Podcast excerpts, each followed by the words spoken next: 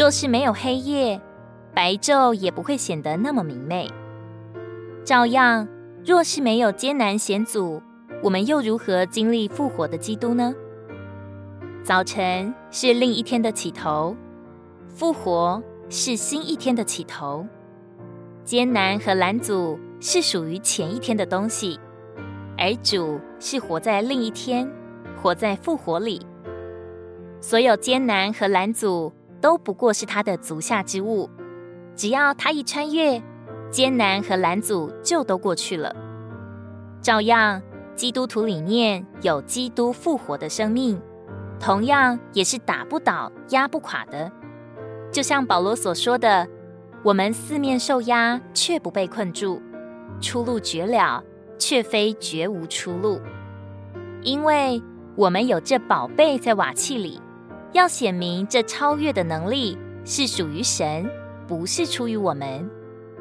当我们遇见艰难困苦，自认为担不起、力不能胜，别人也以为我们必要倒下去时，我们却发觉，在我们里面有一个超越的能力。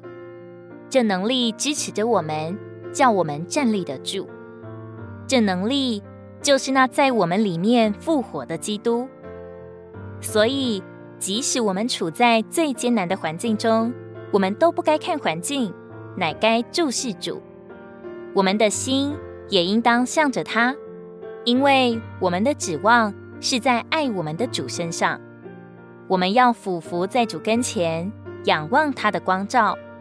当我们蒙了光照，有了对付，伏在他的手下时，我们就能在苦难中经历复活的基督。无论如何，我们要经历这胜过艰难的超越能力，就需要与主有活的关系。我们需要常常回到灵里，时时与他有交通。雅各书四章八节说：“你们要亲近神。”神就必亲近你们。诗人说：“当我遇见试炼灾殃，经过荆棘豺狼之江，我怕什么？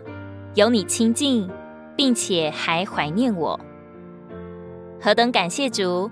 即使行经令人害怕的死荫幽谷，在我们里面却有力量，有倚靠。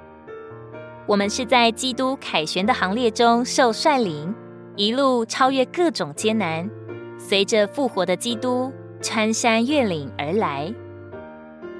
以弗所书一章十九节，以及他的能力向着我们这信的人，照他力量之全能的运行，是何等超越的浩大。